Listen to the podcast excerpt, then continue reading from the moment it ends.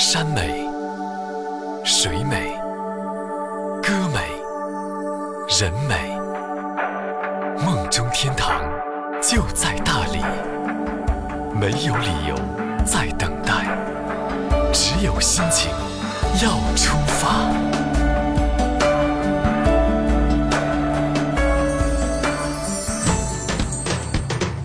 大理有条洋人街，微山小吃一条街，简称沙溪四灯街。接下来就赏风花雪月，接下来就住下来，住下来就静下来。快乐游四方，爱在大理好地方。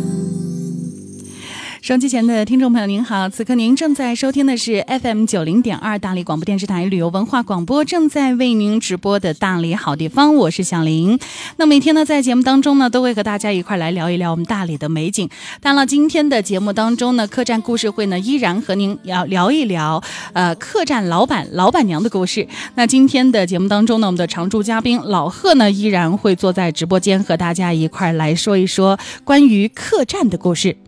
Hello，大家好，我是老贺，我是今天我们带来了两个不一样的嘉宾，嗯，就是为什么不一样呢？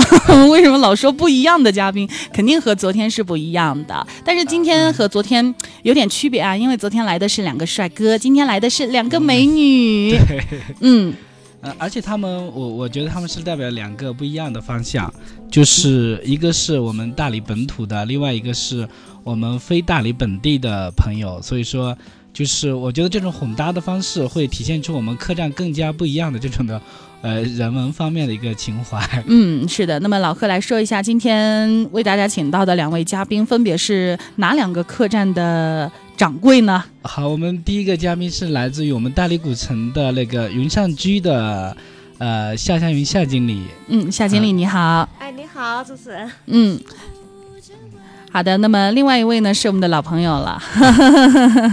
也看见瑞姐可高兴了，因为瑞姐的这个客栈呢是我特别喜欢的那种风格。对，那个瑞姐的客栈是宁瑞阳光水岸客栈，是在潘溪的一个呃一线海景的一个客栈。嗯，然后是我可喜欢一线海景。瑞姐你好，你好，小林。你好，老贺。嗯，那么今天呢，在节目当中呢，和两位呢一块儿来说一说咱们自己的客栈哈。那首先呢，我们从瑞姐开始吧，因为瑞姐呢也算是老贺他们口里经常说的新大理人。那么咱们一块儿来聊一聊，呃，我们先不说客栈，我们先来让瑞姐说一说，呃，说说咱们大理吧。啊，大理啊，大理在我记忆中就是呃，记忆中的故乡，因为我们家其实我跟大理很有渊源的，我们家祖籍大理，嗯。我父亲是呃在大理鹤庆出生的，嗯。后来离开大理呢，去到昆明，所以后来我们我自己是没有生活在大理，但是从我小时候起，可能每那么几年我们就会呃到大理一趟。嗯。虽然就是对现在我们所说的这个大理，这个大理坝子这个地方，可能每次就是路过，但是你知道在我记忆中一直是什么样子吗？嗯，就是在我很小的时候，我们乘坐大巴，嗯，穿过大理坝子，这个沿着洱海岸边走过去的时候，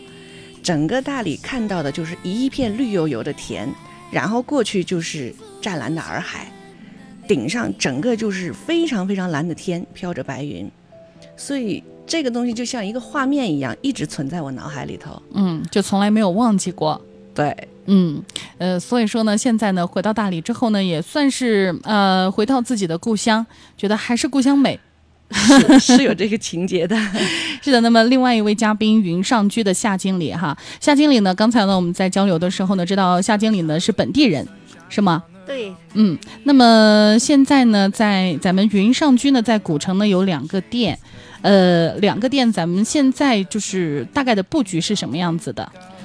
哦，我们云上居它等于说是我们是分上下院两个店。嗯为什么取了云上居这个名字？实际上还是有一个渊源。嗯因为当时我们的股东老板这一边的嘛，他们当时是去那个香格里拉那一边往大理方向这边走，然后在那个高山上啊，在他们那个好像在他们在外地那个感觉就是云永远是在天上的。嗯然后他们在高山上走的时候，看着那个山间的云彩啊，就突然爱上了，就感觉是他们为什么给这个客客栈注册了这个名字，就是在大理可以住在云上面的，是这个感觉，有点诗意吧？嗯。那么现在呢，你同时管理着两家客栈，辛苦吗？不辛苦，实际上就是一家，我们注册的就是一家，但是分那个上下两个院。啊，就上院和下院是吧？啊，对，上院叫司马景院，嗯实际上，司马景院那一块是真正的老大理的城墙那一块了，嗯就是在那个博爱路，应该老大理人就应该清楚，博爱路二十二号。嗯然后另外一个院主院嘛，就在那个红龙井酒吧一条街那个小桥流水那里，三十二号。哦，小桥流水那里是吧？对，嗯因为我们那个云上居那一间就是特别主院红龙井这一块，它有个最大的亮点就是。因为可能大理本地人都知道，在红龙井这一块是寸土寸金的地方，嗯基本上花园是已经见不到了。所以，作为我们那个云上居客栈，在门面外边很多客人看不见，但实际上我们这一块到一进去以后，别有洞天，哦是唯一的一个最大的花园。嗯，就特别漂亮是吧？对，花园式客栈。嗯，哎，我就在想，因为这个云上居呢，就刚才你说的这个红龙井的这块呢，没有去过，但是呢，呃，传说就是那一片哈，晚上呢特别的热闹。对，到嗯那个七点多八点钟开始，他酒吧一条街就开始直接就是载歌载舞的，啊，什么情形都出来了。包括我们下关本地人的年轻人都喜欢跑上去玩，是那咱们是外地人。咱们客栈的这个隔音应该要做的特别好。好的，那么今天呢，我们大概了解了一下这个宁瑞还有这个云上居两家客栈。其实呢，两家客栈呢各具风格，一个呢是在古城里，一个呢是在清水边。那么很多的朋友现在来到大理呢，也有两种两种选择，一个呢就是要么我就住在古城里，或者是在这个苍山脚，要么我就特别的临海。那么瑞姐呢是属于咱们这个宁瑞，呃，这个海景客栈呢是属于一线的青海的。那么咱们的这个客栈当时呢在设计方面，你有什么样的一些想法呢？呃，我当时在找地的时候，嗯从我当时来大理找地的时候，我就是要看一点，就是要直接能够亲近水边的。嗯所以我们客栈到现在我都一直保持这个特点，呃，就是说我们，呃，虽然很多客栈都有平台啊，嗯但是我们还是没有把它全部挑成面积。其实我觉得，就是说能够踩在人造的东西上的东西，你在全中国都很好找的，但是能够踩在石滩上，能够走到水里，你的手手能够触摸到水，触摸到水草，这是非常珍贵的感觉。所以我们家一直保留了一块滩地，嗯，就是可以天然的跟水接触的。就是直接从客厅下去，就直接到水滩里面。对的，可以我特别喜欢就是瑞姐家后后面的那个小院子，哎呀，坐在那儿听着这个呃海水拍打着这个石头的声音，感觉哎真的是超好。对，因为我觉得他们最好的一点就是说，呃，那个海浪可以直接拍到那个，呃，就是门口那个，但我不知道那个海浪大的时候会不会拍进客厅啊？不会，不至于，不至于，因为我觉得瑞姐家的那个这这个呃客栈设计还是特别好的，它就是隔海还是有很大的一段距离，它它并不是说就是我一定要架在这个海平面上，它是往后退了好好大的一截，然后呢后面有一个以至于有很大的一个后院，还是还是有几层的，嗯，我特别喜欢哈，就这样的设计，嗯、那当时就是。呃，我第一次去的时候呢，就看到了好多这个非常精致的一些摆设。呃，我们都知道外呃这个瑞姐呢，呃，虽然是这个土呃，应该说土生的。呃，这个大理人，但是不是土长的大理人 啊？我们都说土生土长的人，但是呢，只土生不土长，啊、就是这一方呃这个本土里边呃生长的一个人，但是呢，好像就是在外面工作的时间也实在是太长了，是吧？是，呃，应该说，我实际上我没有在大理生活过。嗯过去的时候，可能就是有那么五五六年、七八年，那就到大理来，到老家去看一看。嗯呃，大部分时候呢都是在外面生活的，嗯然后其中有十年的时间，我就是在东南亚生活和工作的。嗯，所以你刚才说的，看见我们家的那些东西，都是当时在外面的时候一点一点收存的。啊，积攒下来的 对自己的私房的东西啊，全都拿出来做摆设了吗？呃一些吧，嗯，呃，全部都出来，那可舍不得呀。我十年啊，攒下来的东西那么多，瑞姐也是一个特别热爱生活的，人。其实那个小刘，我想知道是、嗯他没摆放出来的东西放在哪里去了，这肯定不能告诉你，都不让我们看。让我们去他客栈，我们看到了他摆设出来的，但他有很多没摆出来的。但是我们知道瑞姐基本上很多时间会在大理，就我想知道他藏宝的地方到底在哪里。嗯，我一处藏一点是吧？没事，我们可以欢迎这个老贺和小林到我们家，去看看海边，听着海浪，吃着点心，然后慢慢琢磨、嗯我们家什么地方可以藏宝。啊，地下也是。可以掘地三尺了。也是哈，那其实呢，我觉得瑞姐的那些东西呢，肯定是这十年以来，就是瑞姐特别喜欢的，然后就把它买下来的。我想当时运过来都特别的辛苦吧？啊，那些东西确实是，其实就是买呢，就是你随时看见、随时喜欢的一个收集的过程。嗯但是打包运输会比较痛苦一点。嗯，对，因为我觉得都是整块儿整块儿，然后就是包括这个那天我们说到的那个大象啊啊，它是一整个木头雕出来的。是是哎，我觉得那个运起来真的是好辛苦啊。因为整个宁瑞的感觉是属于非常泰式的，嗯，就是有很多东南亚风格。对东南亚风格非常突出，有很多大象，还有很很多金碧辉煌的。我我很多人可能一进去呃就，被那个、我我们就说进进门之后呢，就扑闪扑闪扑闪的，因为可能如果说不往不往上看，不看那些大的那些，就是呃一些就是其中啊。啊，对，因为进去之后你可能就是一晃眼就觉得，哎呀，都是木头色的，嗯。突然看见几个扑闪扑闪的东西，我觉得还是挺好的。啊。然后呢，呃，我们再来说说这个云上居吧，云上居的这个风格，它和这个宁瑞这边有区别吗？哎呦，比较大的区别，嗯。因为林瑞这边它是作为海景房，而且说白一点，就说是比较独特的那一块。嗯。因为我们云山居是在古城里边，它房间数比较多，五十七间，哦所以就说是每一间要很特色是做不到，因为客流量它不相同。嗯。我们这边说白点，名义上挂的是客栈，实际上它是一个怎么说呢？酒呢？店偏酒店啊，对，那个国标酒店和客栈的一个综合体，有点像个小怪物一样的。这个形容好可爱，小怪物。因为怎么说呢，在我们的那个就说是卫生各方面，包括就说是管理层次上，就是必须要按酒店的去操作。因为我们这一块它属于就是房量比较偏大，所以就说是在经营方式上，就是以那个接外团。嗯散客，还有就是协议单位为主，跟那个林瑞那边他们那块的单独散客那块还是得有个区别。对，林瑞这边呢，大多数都是网上看了以后，然后订的这个客人特别的多，然后还有回头客，是吧？对我们的客人，我自己我我营我也不知道，我 我做的不多，嗯，但是呢，我们基本上我们的客人就是。我原先来的人拍拍照，然后朋友圈发，然后就滚一个人来，下一次又滚一个人来，就是很传统的一种方式在发展的。嗯因为我们自己本来也就是，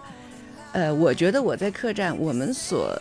分享的一个东西，就是我喜欢的大理和我喜欢的生活方式。对那我们的客人绝大部分都是奔着认同这种生活方式，嗯，认同我们的审美情趣而来的。对。那么它的入住群体呢就不一样了，就像咱们云上居刚才说到的，就是以团体为主了，因为房间比较多，五十七间，五十七间呢，它就是以这个咱们非常传统的这个就是客栈，还有咱们的宾馆相结合。那么就是说，它里边的这些设施呢，大多数以标间为主。对，是吧？然后呢，咱们宁瑞这边呢，大多数是以大床房为主啊，标间就少一些是啊。所以说呢，它大理呢，我们就说大理是一个非常包容的地方，哎，它可以接纳所有的人来到这边，然后呢，一定会找到一个非常适合你住的地方。哎，我觉得住是一个非常重要的一个条件。我经常跟老贺开玩笑，我说我出去旅行的话呢，我最重要的就是我最注重的就是住住的条件。哎，我住非常的苛刻，呃，我就我我是属于那种就是还呃大概应该是在五六年前那种状态，就是我到了一个地方，我要去住宾馆，我首先让服务员开房给我看一下。哎，我要我要第一感觉，然后就看一下布草，布草好了，然后我就待下了。其实呢，很，其实我觉得可能这是五六年前我们住宾馆的一种方式哈，但是呢，我觉得现在就是在生活当中，像我这样的人仍然还是有的很多。非常嗯普遍。啊，普遍呀，我还以为我挺独特的，呃 其实和大家一样哈。对，大家生活提高以后，对这种住的品质上，就包括它的环境和那个外在环境，可能都非常关注。嗯像可能我们宁瑞的特点是它的那个外面的自然景观会非常突出，嗯但是像云上居的话，是古城的那个特色又非常突出。对，因为它比较亲近古城，呃，你这提着腿，你反正只要你踏出这呃客栈，就是在古城里，你只要踏出客栈的一步，其实你已经在游古城了，大家就觉得说非常的方便，是吧？对对，嗯，像我们有朋友，其实呃，像这段时间，我们有有有朋友经常如果去古城的话，我们会跟朋友推荐的时候，比如说他如果是第一次来大理，或者说他非常想逛古城的话，我们经常也会推荐他们去云上居，嗯又会告诉他云上居就在红龙井的闹市区的中心。对他们可高兴了，因为有一群人他们不一样，就是有一些人呢，他特别喜欢静。还有一些人呢，特别喜欢这个吵闹一些，像我这种对，就就说，哎呀，有我如果有一个朋友告诉我，他说你给我安排的这个客栈酒店不要太安静，我是一个俗人，我就喜欢那种特别热闹的，他都太安静的地方我害怕，也可能会有这样的一些人哈，绝对。啊，对，还有一些朋友呢，就是说，哎呀，我平时这个上班工作压力太大了，你就给我找一个特别隐蔽的地方，就是有一间房，然后不要让人来打扰我，我每天就能听到这个呃海的声音就可以了，海浪拍打的声音。他说其他的你都不要管我了，我吃我也不出去了，就让他们每天给我送个餐什么的就行了。哎，其实我觉得，呃，大理真的是挺好的。我觉得生活在大理多幸福呀！就是想热闹也行，想安静也行，或者说你想要那种小资情调，你也随意都可以在海边的这些客栈随处就能找得着。是嗯，我觉得挺好。就是退一步就到那个嗯海边了，可以寻求这种安静；然后前进一步就可以到古城里面寻找那个酒吧一条街的一个喧闹，或者人民路的这种的一个地摊文化的一个喧闹，也是非常直接。嗯，所以我们今天推荐的两个，就是正好是一个靠海的最核心片区，一个是古城的最核心片区的。是，所以说呢，正在收听节目的朋友，如果非常感兴趣的话呢，也可以呃，这个和咱们大理好地方栏目取得联系。那么可以在我们的公众微信号的后台呢给我们发信息。那么当然了，如果我们看到的话呢，会及时帮大家来联系到你所心仪的客栈。当然了，无论是小资情调的，或者说呃你需要什么地中海风格的呀、东南亚风格的，咱们都能够通过我们的节目，哎，给您找到最合适的一个房间。另外呢，如果说您想住在古城的话，今天呢，呃，就不要客气了，抓紧和云上居取得联系吧。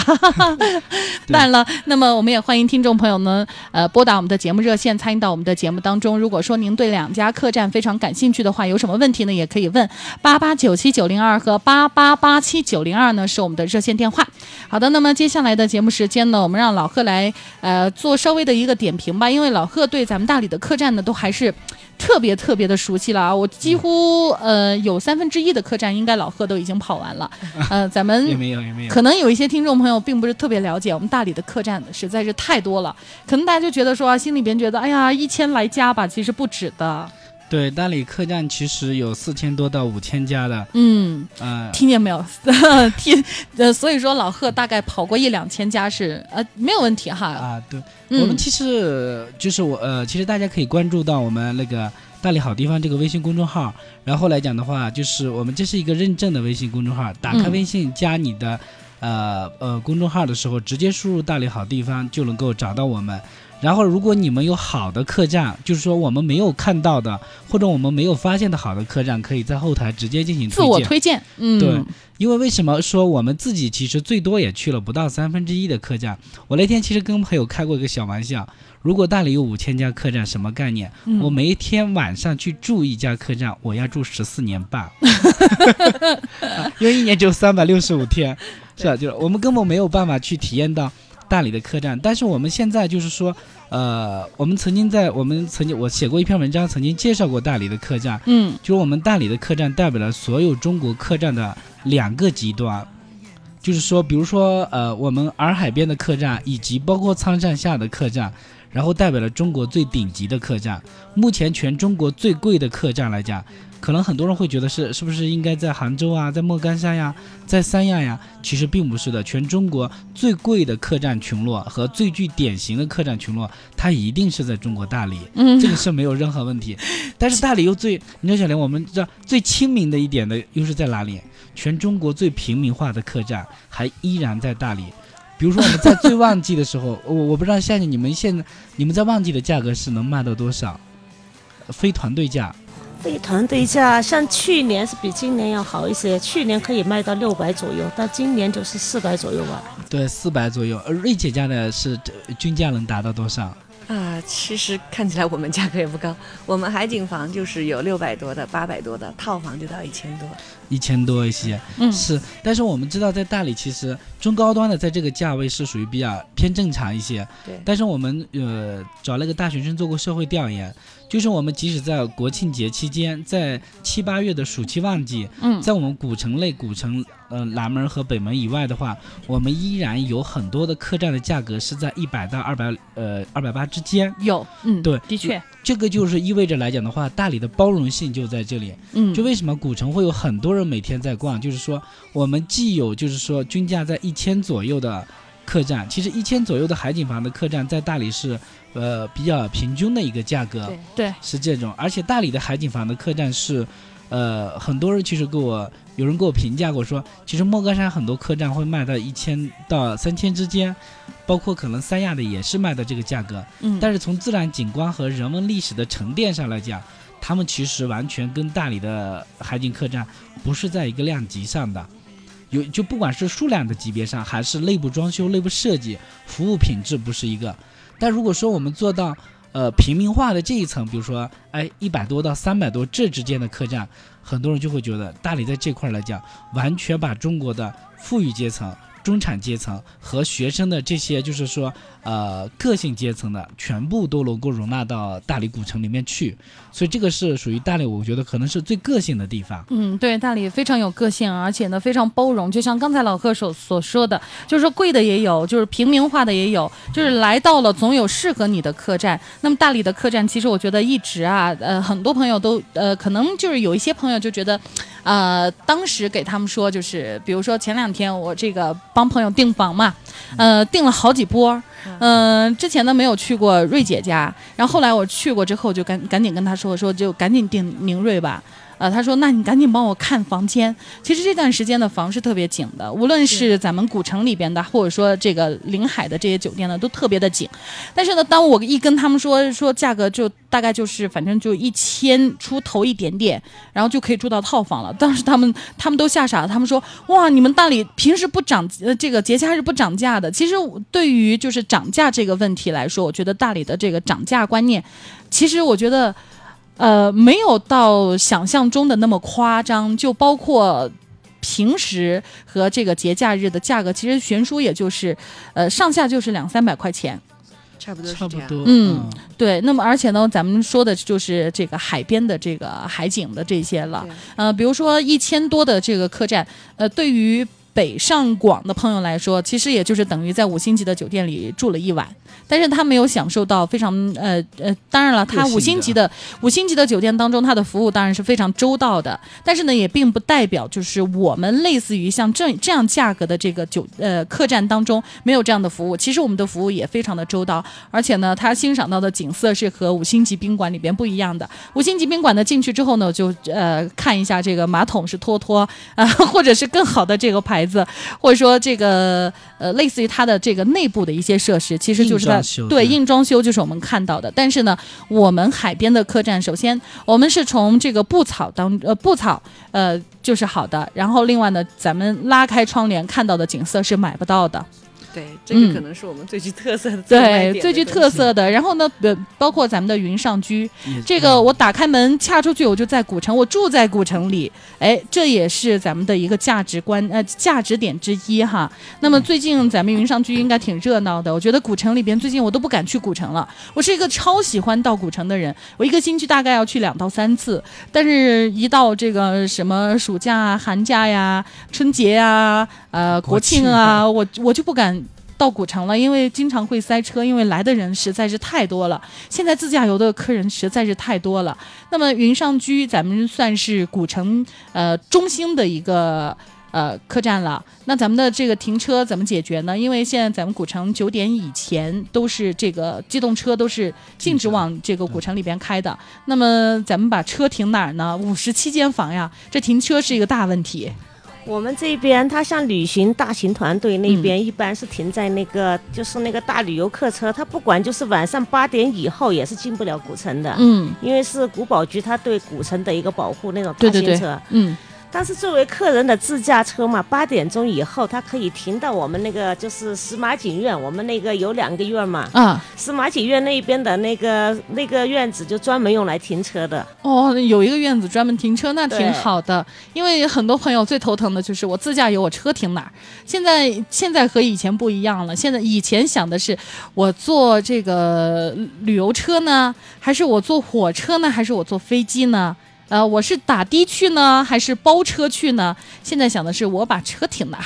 这解决了一个大问题哈。对，因为古城那里边说白了，就说是包括，还不要说是外地朋友，就包括我们市区的朋友上去，他很多人都找不到地点。嗯所以作为客栈这一块，它跟酒店，因为原先原先的十多年，我一直都是做的是国标酒店，实际上客栈也是真正的第一次融入，嗯因为就说是。它这一块在服务各方面跟那个跟那个国标酒店它还是有区别，因为国标酒店嘛，它都是在那个在那个市区里边啊，这些很正常，客人任何人找得到。像在古城里边这一块，就像你刚才主持人担心的，客人他不知道怎么进这个城了这一些，我们这一块他就专门有那个一个部门，专门就是跟客人去联系，知道了哦客人的定位以后，我们去把客人要带进来。现在我们那个云上居这边，如果客人停车的话，从停车到我们入住的地方走路有多远呀？这要看客人他这自己的车方便在哪个地方下车了。要是在博爱门这一边嘛，就走进来就是五分钟。哦，对，因为那个云上居的那个停车还是比较方便一些。哎，宁瑞的停车是在，呃，好像应该是直接门口有很多可以停车的地方。啊、我们这边呢是，呃，像前些年这个海边没那么热闹的时候，我们全部沿着我们门口就可以停满了，啊，都可以停得下，因为我现在来的们房间要早一不多嘛。些，对，十十来个房间嘛，就 啊，那现在的话呢，呃，随着周这个周围变越来越热闹，老百姓他们自己会开餐馆啊，开什么的，那我们一部分车仍然可以停在我们门口。我们家呃有一个门就直接在环海路边儿上对对对对，啊。那么就是说，有的时候如果是车门口的车停满了，您可以在我们门口下车，走过去两百米，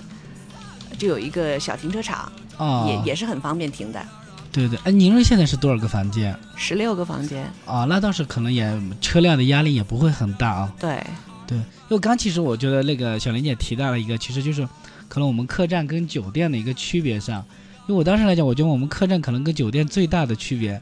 我觉得就是有一个交流的一个空间。嗯比如，我觉我觉得，比如说五星级酒店的话，是它可能是非常的服务标准，但是我觉得，呃，当我们住一个五星级酒店，我从来不会跟他，或者说跟他们的营销经理或者大堂经理 聊天，对，坐下来喝杯茶聊个天儿。但比如说我们可能到云上居，或者说到宁瑞，我们可是拉着老板娘聊半天。哎，对对，这个我觉得也也会哈。就比如说咱们客栈，或者说这个五星级的酒店，呃，比如说我呢，我经常会每一年都会找一个，比如说如果有假期的话，就利用假期；没有假期，我就利用周末。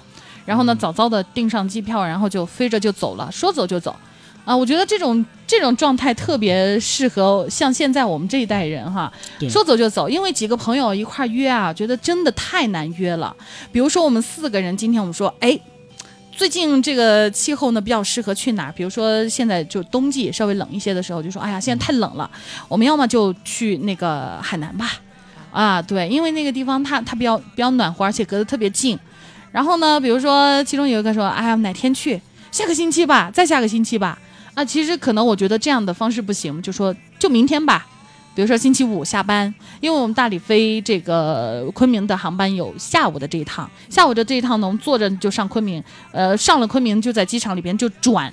那、这个昆明飞三亚，因为昆明飞三亚的航班飞得特别的晚，就是到了晚上九点多十点也有。那到了之后呢，因为现在网网这个，我觉得，呃，网络真的是太好用了。就我去之前，我就可以把这个所有的房间啊，或者说啊、这个比如说神州专车啊等等，类似于像这样的车我都订好。我下了飞机之后，我坐上车我就可以到酒店。哎，我觉得这种感觉就特别的好啊！到了那样的酒店之后呢，可能就是要找一个就是靠海滩比较近的一个酒店，然后呢到里边呢就呃开好房间，比如说几个朋友我们就在一层。然后呢，这个呃海南的那些呃酒店，现在它做的就是规模特别的大，都是超级超级大的那种。比如说希尔顿啊，类似于这样的这个度假酒店，它就比较私隐性。就比如说，呃，它在这个里边呢，它就有那种就是环呃环这个住宿区的那种那种泳池，你就可以一直游游游。比如说他住那个端头，我住这个端头，跳到这个泳池里边游啊游啊游，我就可以游到他的房间去。哎，这种感觉其实也蛮好的。然后呢，呃，吃呢就吃这个酒店的自助。也不出去了，然后最多呢就挑一天的时间，就到这个免税店里面去逛一天啊。其实好像大家的度假都是差不多就这样完成的，但是呢，我觉得在大理好像它就不是这样的，就是酒店呢，你就不可能说拉个服务员说来来来，你跟我聊聊天，其实他们都可可忙了，包括就是他们的这个就是管理层几乎几乎见不到，你只能见到大堂的收银员。呃，还有打扫卫生的这个大姐，还有就是他们的这个保安，呃，其实就好像就大概就见到这些人哈。那么，但是呢，在咱们的这个我们的客栈里边，进门之后呢，其实，在柜台的那个人，可能他就是客栈的掌柜了，你就可以跟他聊天了。订房的那个人，你可以加个微信啊啊，然后呢，就呃，我们的公共区域其实都挺大的。就比如说宁瑞，因为云上居我没有去过，但是刚才呢你也说了，就是说进去之后呢就别有洞天，肯定咱们有一个休息区，但是呢咱们团队的朋友比较多，他们都是起早贪黑的，就是只知道玩啊，因为来大理嘛，时间嘛，我们得抓紧时间把大理每个地方都。玩的淋漓尽致的，但是比如说一些自驾游的朋友，可能他就会跟你聊聊天。其实你刚才这个夏经理也说，以前呢是做这个传统酒店的。传统酒店，呃，在您的人生当中有多少次的经历？平均一年您要跟几个客人一块聊天？聊聊的时候还是比较少，因为就是说白一点，像那个在那种国标酒店里边，他那个要面对的单位啊，那些管理层比较多，经常今天三天两头去开会，明天又是要接待的。可以跟您跟您说一个笑话，在我儿子三三岁上幼儿园时候，因为当时父母亲到台北去照顾妹妹去了三个月，嗯因为小孩从小都是我爸爸爸爸妈妈帮我接送的，然后有一天我去接小孩子，小孩子很生气了，他说是我外婆为什么不回来？他说我说你为什么不喜欢妈妈来接？他说你穿的跟个男人一样的。因为在国标酒店里边是西装革履，然后那个领带要挂得很整齐的，特别在十多年以前。嗯所以说现在来客栈了，我可以就说是几十年从来没穿过的花布鞋，我可以蹬着跑去上班，也没人看着我很怪异。但是我这么穿一个穿一套西装，然后再穿一双花布鞋，跳到那个酒店国标酒店的大堂里边，可能任何人看着你像看怪物一样的会看、嗯，就很不搭调了。对呀这个国标酒店我们穿的都是清一色的服装，就可能这个服务员和跟你对接的服务员，或者说跟你对接的收银员，哎，明天一换，你说，哎，就是你啊，其实不是那个人。那么在客栈呢，其实就挺好认的。因为每个人，比如说长发呀，我梳个小脏辫呀，或者说呃，我这个穿个大大花布鞋呀，每个人他都有自己的特点，哎，一记就能记住。然后呢，还能坐下来跟你聊个天，聊完天之后呢，我还能跟你互加个微信。你说在国标酒店，咱们有多少时间说，哎，来客人，我给你加个微信吧？其实很少这样的时候哈，在我们的这个客栈里边就。啊、特别的多，就说哎，我们加个微信，然后呢，回去呢，客人一高兴，哎，就像瑞姐刚才说的，就回去一高兴，我就发个，呃，发个微信，然后就有人开始找瑞姐订房了。所以我估计啊，咱们做客栈的这些掌柜们，手机里边的这个客人呐、或者说朋友啊，这个加起来应该都有好几千，因为微信的上限是五千，是吧？我知道有人呃，就是有人他的这个微信号呢是有好几个的，因为五千超了，然后再申请一个。呃，我会这样的，我、嗯因为我看我在大理，我不知道瑞姐，瑞姐来大理有多多少年了？三年，三年。啊、因为我像我们做客栈以后，因为很多客人会愿意留个、呃、老板的那个微信号，或者有时候呢，像我们也会主动去跟客人加，而且因为我们并不会像微商一样说，哎呀，一天要发几十条，呃，卖包包啊、卖面膜的 信息，我们只是我我觉得很多客栈老板有个最好的一个方式是，我们只是在传递美好，会告诉大家，哎，原来这里的今天的这个日出不错，嗯。哎，今天的这个哎这个松茸不错，哎，今天的这只土鸡不错，哎，嗯，今天走在路上的这个老太太，他们的这个民族的节日，呃，感觉很很好。可能我们是经常是在传递一些非常美好的大理的一个生活现象，所以我觉得我曾经做过测试，像我朋友圈里面，其实呃来了以后，把我们其实最终来讲又删除掉的人，其实微乎其微。嗯因为我觉得我们是传递给了他们一种不一样的生活方式。我们旅居在大理，我们生活在大理，对，现在我特别喜欢跟每天早晨起床呢，就先看手机，因为我不想马上起床，就闹钟一响，我会把就是要起床的时间往前调十五分钟，就醒过来之后呢，就躺在床上呢，就点开微信先扫一下。我觉得客栈老板有的时候呢，就是有一些人就说，哎呀，其实我们大理客栈的这些老板们，他们挺慵懒的，每天能能够睡到自然醒，但是也有一些我觉得挺勤快的。就好连续好几好几天，我就发现，就是他们的微信每天起来发的就是当天的日出。哎，我说你起那么早干嘛？他说：“哎呀，我起来发个日出给客人看一下，然后我也回去睡。这种生活我觉得多好，多羡慕呀！就是每天，哎呀，这个我想起来看日出，我窗帘一拉开，我拍个拍个这个小视频，然后接着窗帘一拉，我又接着接着躺着。哎呀，我觉得这种生活，可能有一些朋友就会觉得说这种生活有些慵懒，但是有好多人都羡慕的不得了，哎。呃，这个确实是我们的一种常态。但我觉得好像海东跟海西的客栈是不一样的。比如说我们现在海西这边的客栈，很多老板就喜欢发日出，是因为我们这面的是能够看到日出。但是你会发现双廊啊、蛙色还那个嗯他们发日落，对他们发夕阳的照片，所以我觉得他们要比我们轻松一点。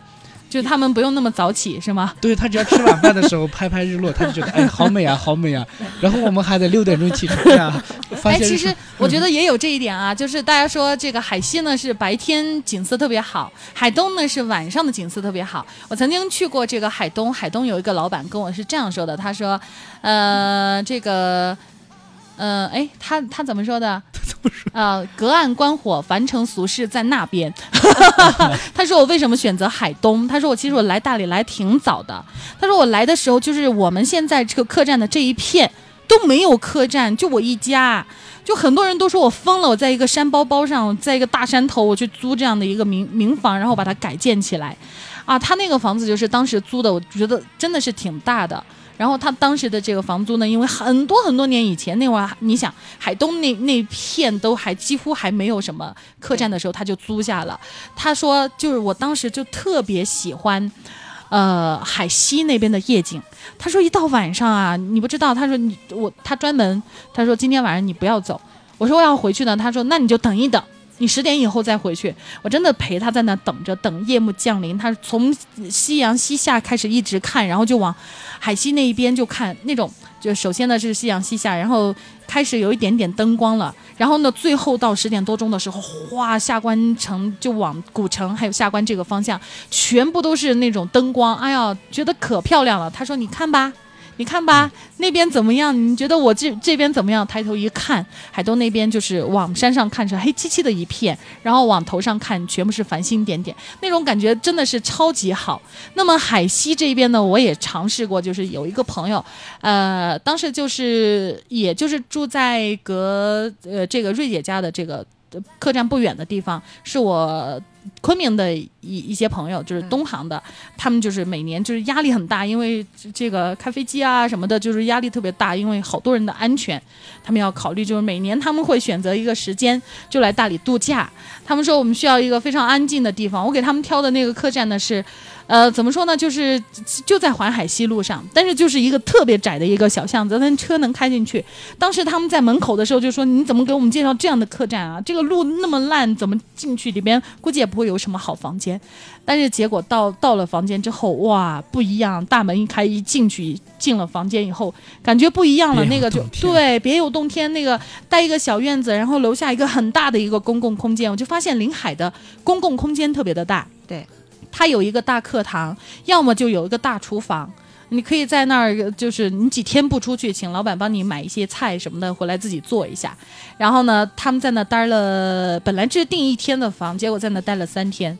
呃。就硬是让我在那陪着我，我有点陪不动了，专门给我开了一个开了一个房间，说你就在这好好享受生活。他说你每天的工作压力也挺大的呀，你也来陪我们度度假。我是每天早晨起得很早很早，因为我要赶到下关上班。我七点多钟我就起床，那个时候刚好就是一路过来的时候，那个就。哎呀，那个海边，嗯，太阳升起来，然后就一直从升起来、升起来、升起来到特别亮，一路的看过来，我就觉得，哎呀，这种景色真的是太美了。我每天下了班回去之后呢，他们是在这个客栈里边做好饭，然后那一张很大的一张桌子，十几个人坐在那个地方就吃晚饭。哎呀，那种感觉超级好，我就觉得说，哎呀，真的生活好像，真的如果天天都是这样的，还真的是太美了。嗯，就是每天我这个。起床的时候在海西，呃，赏夜景的时候在海东。但是主要是我觉得还是有个嗯特别美的地方，就是说左边看右边跟右边看左边，永远是这种感觉是不一样的。我们一直都可以互为风景。对，就你你在这边看风景，看风景的人在看你，对，是吧？明月照亮了你的心，哎，明月照亮了你的梦，是吧？你却装饰了他人的心。哎呦，天天都有好诗情画意，我觉得，呃，有。哎，上次江飞我们几个人聊天的，就是就就经常说说是，呃，以前呢就是在大城市的时候呢，几个人坐下来聊天呢，总是聊工作，就说，哎呀，忙得不得了，然后随便聊两句就走了，或者说吃个饭要提前几天来预约。那现在在大理呢就不是了，每天呢坐在一块儿呢，吟诗作对的，啊，这个弹琴喝茶的。他说，哎呀，这种生活真的是做梦都没想到。他说，居然实现了。他说，我们已经是过着这个。呃，这个超乎别人所想象的生活了。他说那种是贵族才有的生活。他说就是完全是要很欧式的贵族才可以。对，要要要要真的是，他说已经是我们首先我们走入农村了，然后呢，我们的生活呢，内心还是富富。对，内心非常的富足。对，嗯，我们上次呃，可能这些我不知道。我们前两天我还有朋友是啥。呃，他说他买了个手鼓，他学了几个新的动作，然后他跟我说，他说那个老贺你过来吧，我说我过来干嘛？他说是这样，他说我准备包个饺子吃，我说那你我我我说好啊，我说我过来，他说是这样，呃，我们那边不是有个小伙子爱弹吉他吗？他说把你那个会弹吉他的小伙子带上，我说干嘛？他说是我我会手鼓，他说我想练习一下。哎呦，呃，我就觉得像大理这种，就比如说，哎，你们家有个什学个什么东西啊之类的，大家互相的。交换，我记得去年我还去那个云上居，我们吃过一次那个户外的一次烧烤，在那个红龙井里边。哎，对对对对，因为其实云上居和那个客栈里面的它那个面积挺。挺大的，我记得那次烧烤的派对应该也有一百多、一百多两百人，接近两百多个人了。哇，能能有那么多人呢？是的啊，那这个云上居又真的是，我当时想的是云上居应该在这个古城，因为那么中心的位置，应该不是特别的大哈，能容纳一两百个人 在那儿烧烤。对，做一个烧烤派对，而且现场有个小乐队在演奏的时候，在古城里面，就别人在门口看的时候来讲，觉得嗯门脸挺小的。根本看不见，哎，看不见，但是都是老熟客才能走得到。对，进到里面来讲，它院子也是，呃，我很喜欢云上居里面的就是那个小院子，很有白族的特征。然后水里面，我很喜欢就是那个很，因为他们院子时间比较久，呃，水草了就是很自然，但是很茁壮的那种感觉。嗯，就是不像有一些可能是新的客栈，它是扔进去的海草可能没有长得那么结实，然后我们的那个石头上的青苔也长得。我觉得那种自然状态也非常幽静，还是像作为那个老贺他们这一些专门的文化人，他就喜欢注重那些特非特自然的，所以我们就反而是人为的不去怎么打理。嗯，所以他那些花园啊，那些刚好我们隔壁那些土墙一爬着那个，它就有它就有一个那个古香古色的那种特色。对然后我们一楼、二楼主要是标间嘛，就是主要针对的还是那个外团那块。嗯，但是我们三楼的全部是榻榻米式，榻榻米我很喜欢，对，所以我和瑞姐特别喜欢什么吊床啊、榻榻米。是吧？然后三楼的那个特特特别的那个风情风情大船帆，又是特别受那个年轻人的吹捧。嗯，对，也就特别是蜜月、哎蜜月房啊，可以算。它还有原原船、帆船之分，所以就是很多年轻人专门就是为了那个原船、帆船跑过来的。哎，我记得就是曾经在这个财村这个地界哈，有一个叫碧云阁的客栈啊，啊，碧云阁客栈他们有一个水床。我第一次去就是碧云阁，有没有，就是当时我就觉得说特特别的好玩儿，因为呃以前我只是听说过有水床哈，我就不知道水床是什么样子的。呃，然后呢，碧云阁呢刚好是一个非常好的一个机会，因为呃这个老板呢就在他就是客栈马上就要。就要开张营业之前，因为我们大理的他是非常传统的，就是龙龛龙龛的人，农刊这个村子里边的人，呃，然后呢，他们家就是在快要开张开业之前，他们是会请这个我们大理俗称的这个呃莲池会的。呃，老奶奶们去念经嘛，他当时就请我去了，就去了之后呢，他就带我去逛他们的房间，因为当时就是还没有对外营业，就没有任何人，然后呢，全部都是全新的，哇，我就觉得他那个设计好漂亮，从外观来看真的是很漂亮，非常临海。然后他铺了这个白色的沙子在在那，他说，哎呀，这个沙子我真的是很头疼。他说，你说我不铺吧，这个我也觉得感觉不好，我铺了吧，它一一个涨潮然后就没有了，我又再铺一次。他说啊，真的是很烧脑。然后他的这个客栈呢，是他的这个厨房呢是在刚好就是地下冒出来一点点。他说涨水的时候，那他还在那个厨房的那块，就是有大概有这么高的一个地方，就做了一些窗户。他说在涨潮的时候，在下面做着饭的时候，那个海浪咵咵咵的就过来，那种感觉好好。然后他的房间里边有这个，他的标间是这样设计的，他的标间呢是两个两个床。中间的床头柜一挪开，拼起来就是一张大床。然后呢，他的其他的这个房间里边的床，要么是圆床，要么是水床。他有一个水床，我当时就他说，我说什么叫水床？他把那个呃，就是上面的那个呃，给给我一铺开，我看见他那个下面就是反正就是透明的那种，就特别厚的那种，有点像膜哈胶垫这样一晃，然后它里面真的是有水。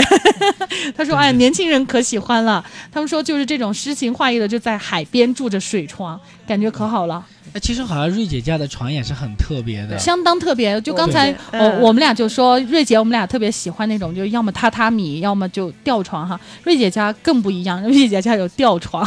啊，我们家是呃传统的床我们都有，啊，这个双床的大床的。嗯，但是呢还有吊床，对，我们的亲子间就是也用榻榻米，嗯有一个大床带一个小床。像有时候就是在旺季的时候，春节呀、暑假的时候，如果家庭来，他可以把两个床垫合在一起，小朋友随便玩儿。嗯。这是一种就是出于这种一种非常实用的考虑，因为我们家孩子也不大，对对对啊，嗯，但是我们的蜜月房，我们的床就就不一样出这种功能性的东西。啊。嗯。蜜月房我们会有那种四柱带着帷幔的东充满东南亚风情的这种四柱床，嗯。然后完了房间里头会配一个吊床，那个吊床就是我们用原木做的，然后吊两个铁链子。上面铺上垫子，嗯，那个吊床还挺大的，就不是一般的，我们就是用那个什么啊、什么呃什么什么尼龙线织出来的那种，不是是原木的，就搭成一个床的这样的一个形式，然后上面有一个大垫子对啊、然后呢把它吊在咱们房间里边，就可以躺在那个地方呢，就直接窗帘一拉开就看海了。对，那个呢，我们称它为风情吊床。那个的主要功能就是说，你没什么事儿的时候，我们上面有一个泰国的三角靠垫啊、嗯你就可以斜躺在上面，拿一本书，端一杯饮料，晃着晃着看着海。啊，哎，对，我觉得那个瑞姐家的那个吊床感觉是，就是好像是怎么说呢，就是，呃，很富贵化的感感觉。是不是泰国的贵族？对，本来我是好原始的，好不好？我我真的好像是觉得就是说那种呃，好像穿着泰国的那种裹鸡啊，然后呢就光着个脚丫子，然后呢就拿着一本竖版的看着书，然后说点着头给自己看书，我觉得那种感觉特别好。哎，我觉得真的是，反正无论是什么样的感觉哈，我觉得呃都挺好的。我觉得在大理总有一个适合你的一个房间。对我们不说客栈，总有一个适合你的房间，因为每一个客栈它虽然说风格，一个客栈它当然是一个风格，但是一个风格当中它又有不同的一个呃不同的房间，总有一个是适合你的。啊、亲子间也有，榻榻米也有，圆床也有，吊床也有。然后呢，咱们传统式的这个这个房间也有，就包括这个云上居，我觉得他们考虑挺好，一二层标间嘛。呃，适合来住的这个就是几个好小伙伴哈。那么咱们楼上的，咱们就开始有这个大床的、圆床的，其实也是可以满足年轻人哈，因为他就想就想待在古城。呃，这个就是海边，他们就是租个自行车啊、去骑一骑。当然了，如果你路过宁瑞的话，也可以到瑞姐家去坐一坐。瑞姐家的这个就是大厅里边的那个甜品可好吃了啊、厨师也挺帅的，大家可以去尝一尝。那么现在呢，时间不多，还有五分钟，最后把五分钟留给瑞姐和夏经理，大家抓紧时间和大家来说一说你们客栈的具体位置怎么去。啊，我们呢就在大理银桥镇的盘溪村。嗯如果您导航的话呢，可以导航盘溪码头，或者用百度直接导航大理宁瑞阳光水岸客栈，可以嗯到我们家门口。直接就可以到。那留一个电话吧，啊订房的电话幺八幺八七二零幺七七二，幺八幺八七二零幺七七二。对，也有座机嗯，零八七二二四四四八六八。二四四四八六八。好，那么云上居呢？哦，云山居就是从下关过去大理那个直接坐公共车的朋友嘛，坐四路车在红龙井口下车，嗯然后直接顺着小桥流水走下去，这快到那个五华楼差一点的地方就可以看到。嗯如果在博爱门自己开车过来，在博爱门下车嘛，在那里走进从城门走进我们那个司马景苑，也就是需要五分钟的路程，在那个博博爱路三十二号。我们上下院有两个电话，二五幺四个五，嗯，二五幺五三个六，然后我的手机号码是幺三幺七零七六零五九零。嗯，好，那么接下来呢，我们再来说一下，因为座机呢，它不会有这个暂时无法接通啊，或者是关机的现象 哈、那我和大家再说一下，咱们宁 瑞海景客栈的电话呢是二四四八。呃，二四四四八六八，嗯，那么云上居是二五幺五五五五，对呃，还有一个是二五幺五六六六，啊，对这个号码挺好记的。那么当然了，我们也欢迎我们收音机旁的听众朋友呢，在我们的公众微信平台呢留言，因为今天呢咱们时间不多啊，因为我们看到就是瑞姐的呃有人问哈，瑞姐的这个呃这个问题还蛮多的。呃，但是呢，没有时间，咱们在之后大家可以关注到我们的微信公众平台，那么我们可以把这些问题呢转给瑞姐，由瑞姐告诉我们后台的编辑，然后呢把这些故事呢，呃，做成微信的方式，呃，发送给大家。呃，另外呢，咱们收音机旁的听众朋友呢，在节目之后呢，可以关注到我们的公众微信平台，呃，大理好地方。每天呢，在节目当中呢，啊、每天在微信当中，我们都会赠送一间免费入住的这个房间。那么当然了，有海景房，有山景房，或者说有也有在古城里边的房间。当然了，客栈老板们的承诺呢，就是一定把最好的房间都留给大家。另外呢，还有哈，那么我们也希望我们收音机旁的听众朋友，呃，通过我们的微信公众号，如果说有您特别喜欢的这些房间呢。动起你的手指，把它转发出去，告诉更多的想来大理、想寻找自己心仪房间的那些朋友们。好了，那么今天的大理好地方呢，到这儿又要和大家说再见了。在节目的最后呢，我们请老贺总结性发言。好的，关注大理好地方，关注客栈故事会，我们会让大家看到不一样的大理，看到不一样的客栈老板，也听到不一样的客栈的一些故事。当然来讲的话，作为呃收音机前的听众，或者说关注大理好地方的呃网友们呢，我们也会有很多的礼品的赠送。嗯，然后来讲的话，随时关注到我们的微信后台，或者说我们在荔枝和喜马拉雅的电台已经上传了我们所有的节目，到时候来讲，大家也可以在后台留言，嗯，就是获得我们很多知名客栈的老板和老板娘他们亲自赠送给你们的一个客房的体验。是的，好的，非常感谢两位，也谢谢大家的收听。那么我们下期节目再会。好，我们再见。